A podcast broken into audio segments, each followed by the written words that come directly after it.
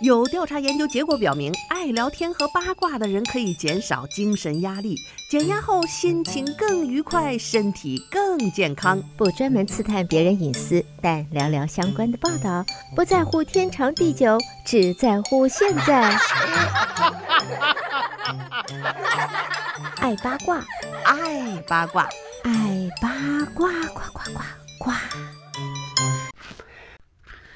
听众朋友，大家好，欢迎来到今天的爱八卦节目，我是主持人明明。想要重复收听明明的节目，欢迎登录 YouTube 频道，搜索德州中文台来收听我们现场直播以及播出过的节目。朋友们，大家好，明明开通了个人短视频的平台，在微信视频和 YouTube 上搜索“明明在美国”，抖音、小红书和 TikTok 上面搜索“明明信箱”就可以找到我的短视频了。那么这些天呢，呃，我真的想想跟大家聊点开心的事。事情包括我们的爱八卦呀，经常希望讲点开心的事儿。可是呢，可是可是啊，现在这个有一些这个比放松开心更紧要的事情，就是这个今年的干旱实在是太严重了，而且它影响到我们每一个生生活在休斯顿的人的方方面面。除了节水措施已经开始了以外呢，这个电力的供应啊，在这个高温持续的状态之下，也是非常的危险。所以我，我我今天早上还给我的邻居发了短信，他们出去躲清凉去了，跑到加拿大度假，现在还没回来。可是呢，他们家的草坪今天早上上午还在那儿喷。那么，以我们现行的这个节水的这个规定，他们家就就就违规了啊！我不知道是不是会收到两千美金的罚款。所以我短信给他说：“你看这个水，你能不能弄一下？”怎么弄？还是给他那个那个设置的喷发时间改一下？可是呢，看样子暂时又做不到，他只能等到九月十号回来。那么这是水，所以呢，如果你身边有出门的朋友啊，出去度假的朋友，一定嘱咐他先把家里这个自动喷水系统这设置好。而且呢，我建议出门度假的朋友，一般呢最好找好一个帮你看房子的亲朋好友。再不济呢，你找 HOA，就是这个社区服务，也可以帮这个忙。车库的一些钥匙啊，或者是什么样。就是赶上这种事情，他能到车库里帮你重新 reset 这个喷水的时间，否则的话呢，很有可能假期回来了，一纸罚单两千美金的罚单可能也会接踵而至，这不就是很让人堵心吗？另外呢，这个炎夏呀，真的是大家要一起熬过这个难关。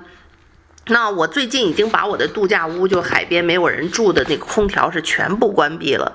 呃，正常大家知道，去德州的这个房子哈、啊，一年四季正常情况下空调都是要开着的，尤其是这个夏天特别炎热的时候，因为呢我们。这个房屋的主要结构是木质结构，这个温度忽高忽低呢，就容易让这个木头啊，这个伸缩性啊，以及安全性受到影响，可能会影响这个房屋的寿命。可是赶上今年这么热，又缺电，电价又飙涨的状况之下，真的是顾不上了，先可着留着这点电，给我们这些活着的人先先保证生命安全吧。那么这个都到了一个八月底了，你这真是一点没觉得这有要凉快的意思，而且这个礼拜看上去哈，又是没有一点要下雨的意思。这今年这个干旱啊，真的是太难熬了。这个这个礼拜初啊，好像上个周末吧，哗来了一场小暴雨，时间很短，但真的就是旱成这个样子，这点雨啊，就叫杯水车薪，完全就不够不够呃不够用的。所以在在这儿提醒大家呢，就是这些不用的房子啊，这个这个这个电能能能关就关。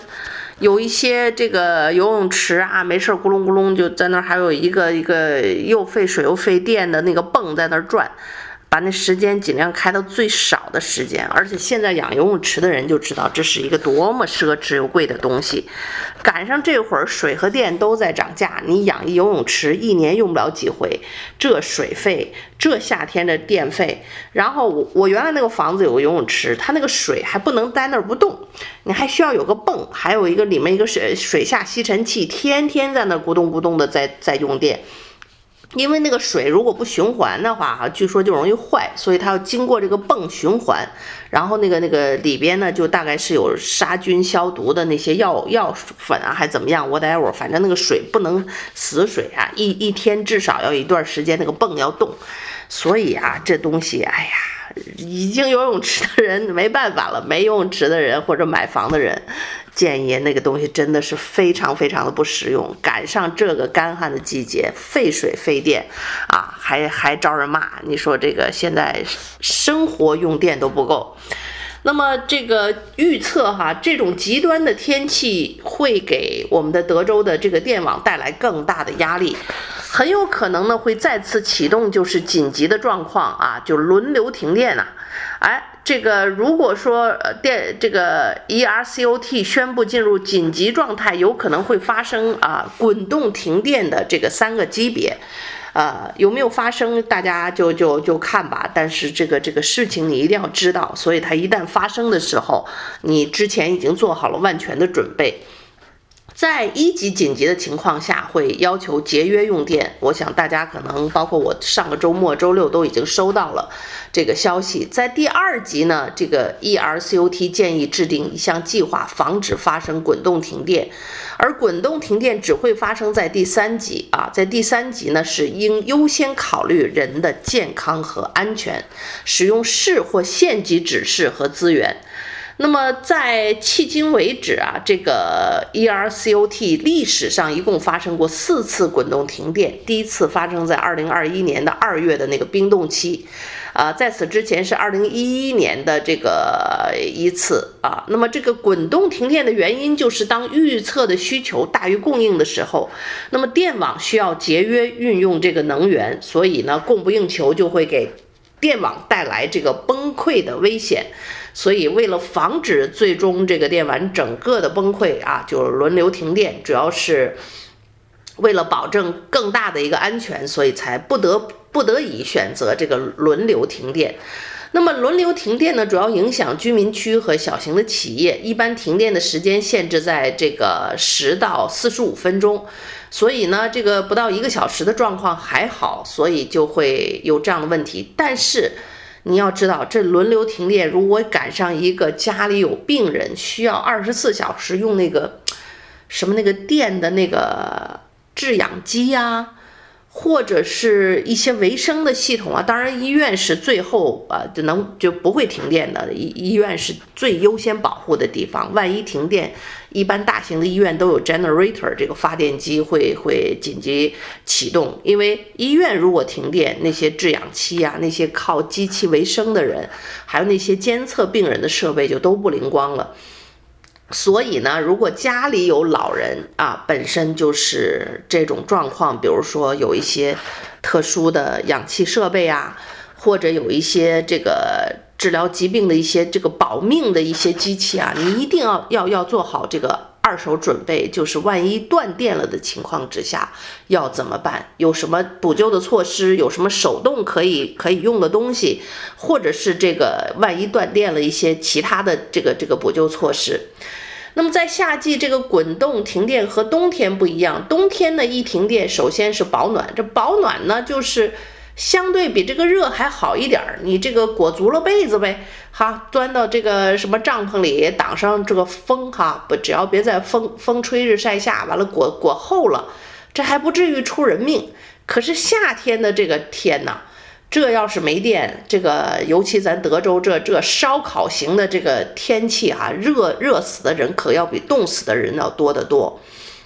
如果说下令滚动停电啊，就建议大家拔掉所有设备的插头啊，当恢复供电的时候，设备可能会因为线路中的这个电涌而受到损害。那么非电力光源，大家也是需要特别要准备一下的。比如说装有锌电池的这个手电筒啊，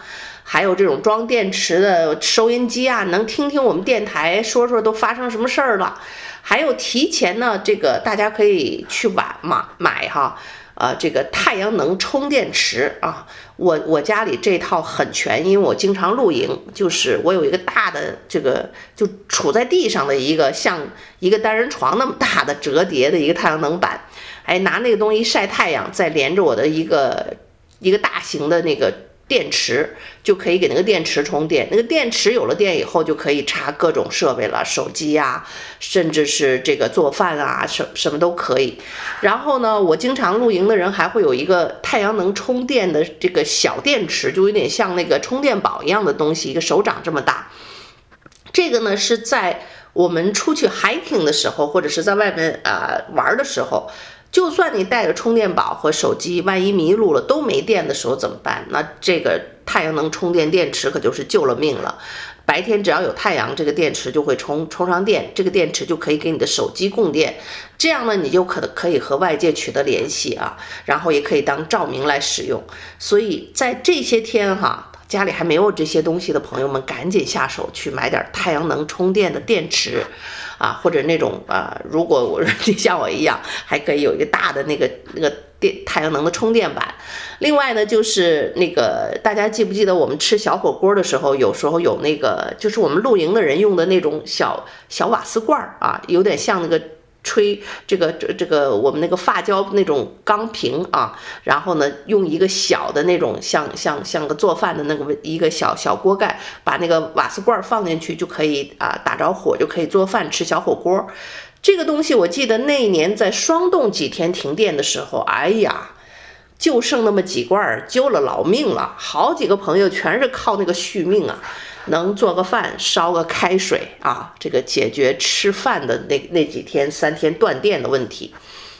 有备而无患。我家里大概备了有二十个，所以这个心里很踏实。还有就是多备一些瓶装水，这个万一断电，就是家里备的这个吃的喝的哈，一定要备那种不用啊放冰箱里也不会坏的，不用冷藏的食物。哎，还呢，最好有一些就是不用烹饪就能吃的，像什么罐头呀。啊，这样的这个干货呀、饼干啊，这些不容易不容易腐烂变质的这个食物，还有就是罐装水啊，这些不需要冰箱冷藏的水啊，或者是饮料啊，啊，这些都是非常必要的。包括那种我我家里也经常有那种就纸盒的牛奶。就是那种小的纸盒的牛奶，不需要放冷藏，保质期也比较长。因为有时候家里的牛奶，比如正好喝完了，孩子可以用那个用。然后呢，或者有时候我做蛋糕甜点，正好没有牛奶，就不用出去买。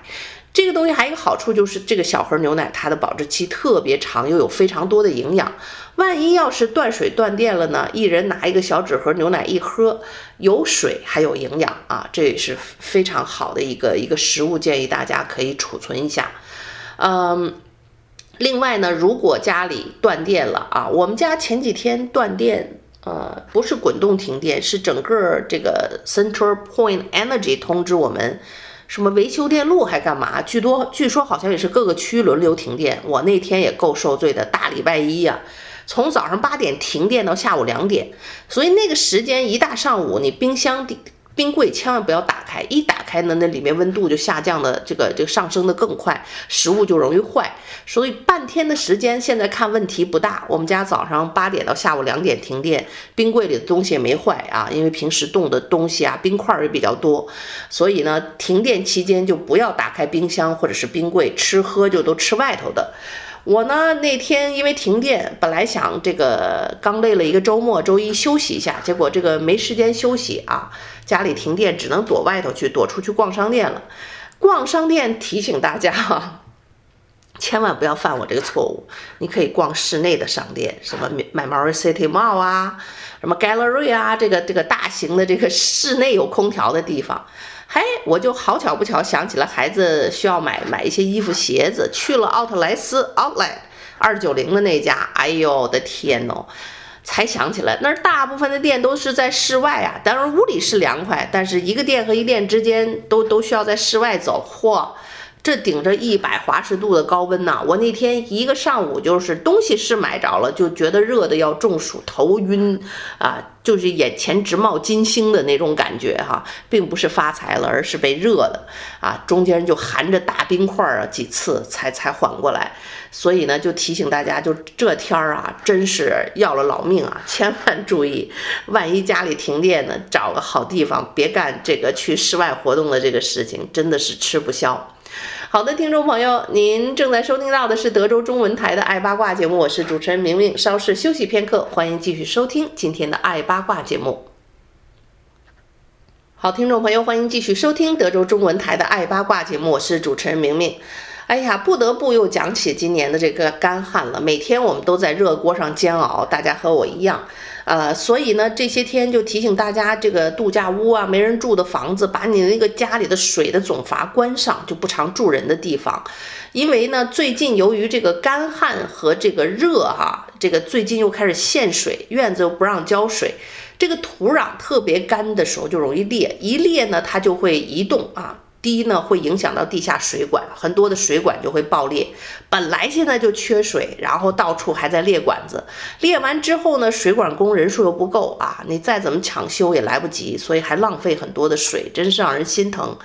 那么我们普通人呢，就可能你如果有度假屋的话，长期不去，那个水管就总阀给它关上，因为它万一要是从室内漏水，屋里泡水，巨大的损失不说，还会这个啊、呃、这个。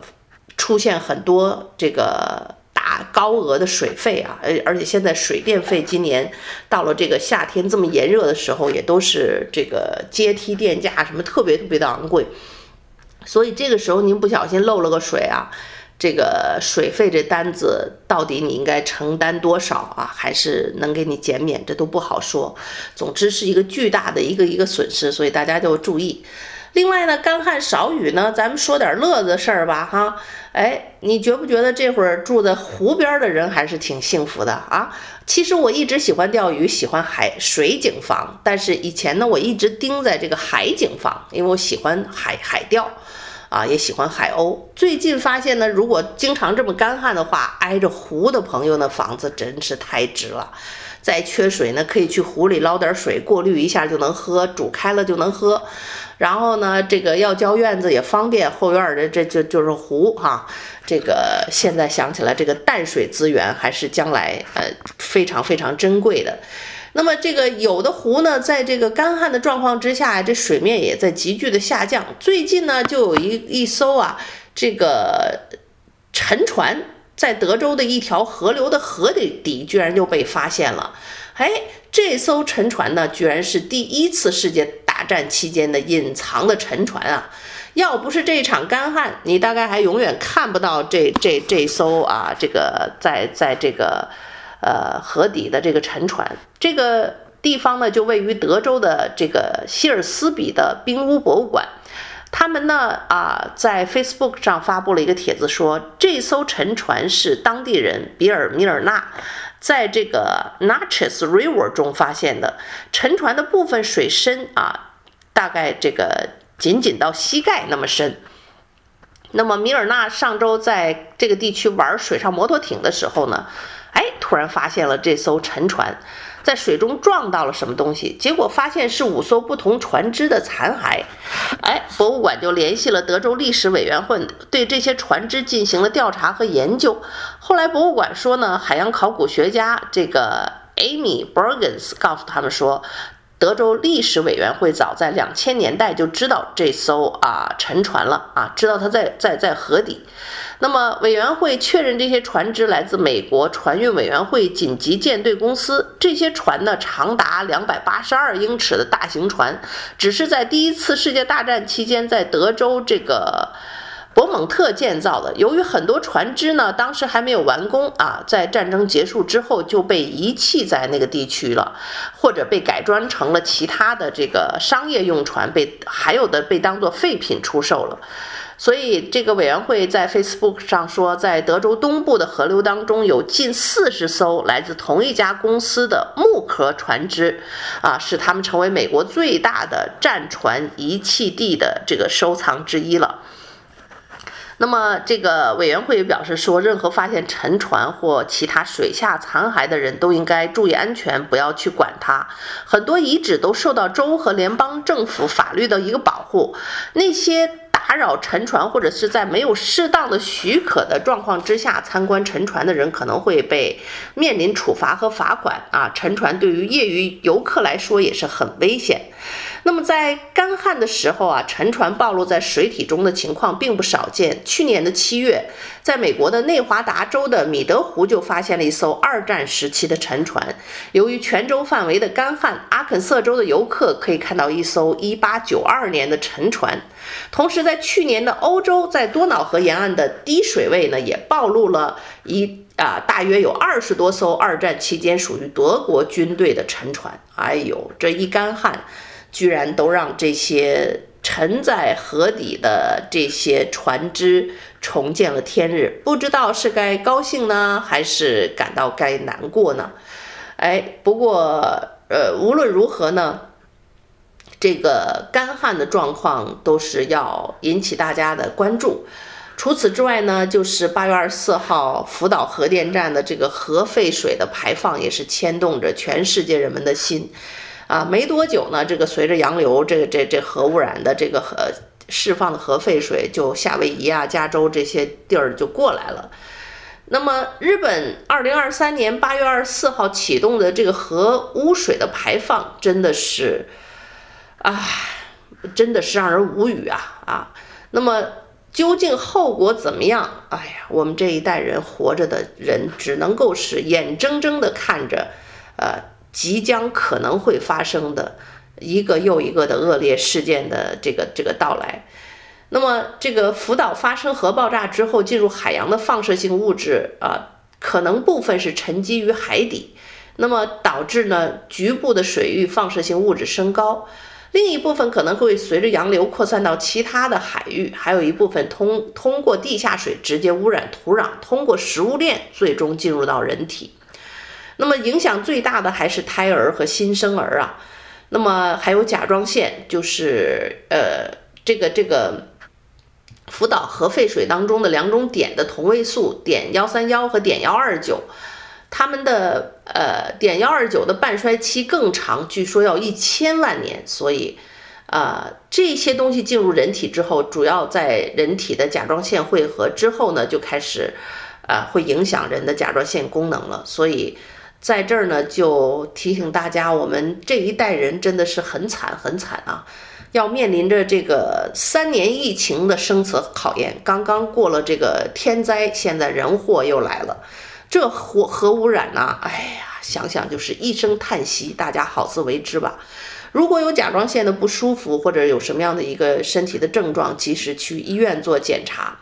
呃，那么。低剂量的核辐射还可能引起癌症、心脑血管以及白内障这些疾病。少年儿童比成年成年人患病的可能性会更高。所以，可怜的孩子们呐、我们都留给了我们的孩子什么样的一个地球呢？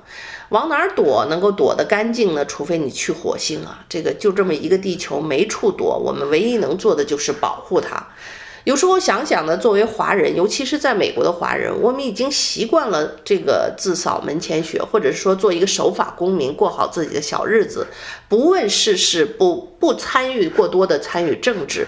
可是现在看呢，真的就是你不得不去面对这样的一个现实。我们不发出声音的人，最后就是这些啊这些呃贪婪之徒的他们掠夺之下的受害者。呃，所以呢，我们一定自己在换了美国公民之后呢，去申请啊，去这个投票资格。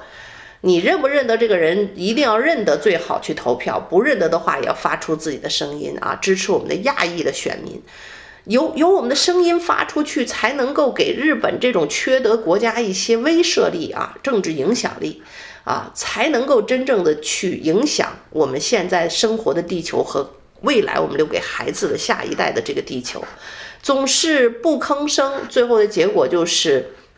一而再再而三啊，变本加厉的，就是这种啊这种垃圾就丢在我们的头上，我们就要为此去承受以及付出惨重的代价。所以呢，在在这个地球，现在大家已经看到整个的大自然是疯狂的在报复人类啊。这个干旱的干旱，涝的涝啊，这个发水的发水，就不能够变得像这个风调雨顺。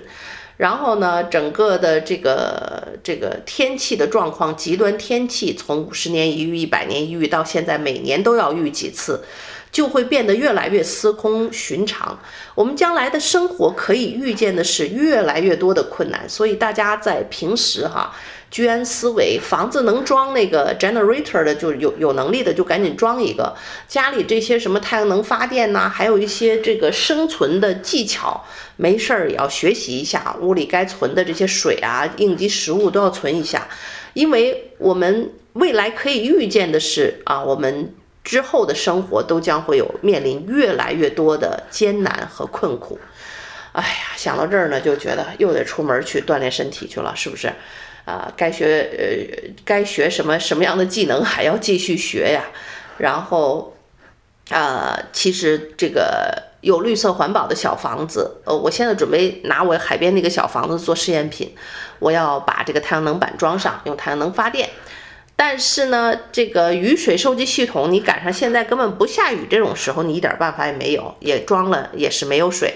啊。海水是不是可以过滤？有一些过滤的系统，最近我也在开始研究这个东西。因为有一些人坐船的人，哈，在船上漂流多久的人，他们有一套设备是专门过滤海水来饮用的。其实一个简单的方法可以用海水饮用，就是蒸馏啊，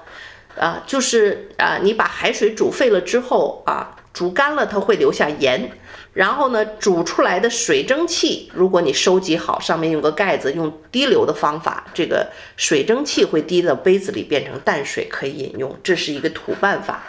哎，所以呢，你看把人逼的啊，现在这这事儿都开始想得到了。对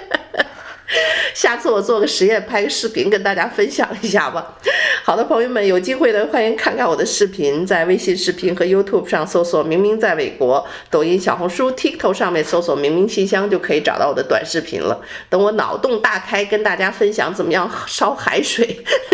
留取淡水饮用的时候，哎，大家可以跟着也去了解一下现在这个状况是一个什么样的状况。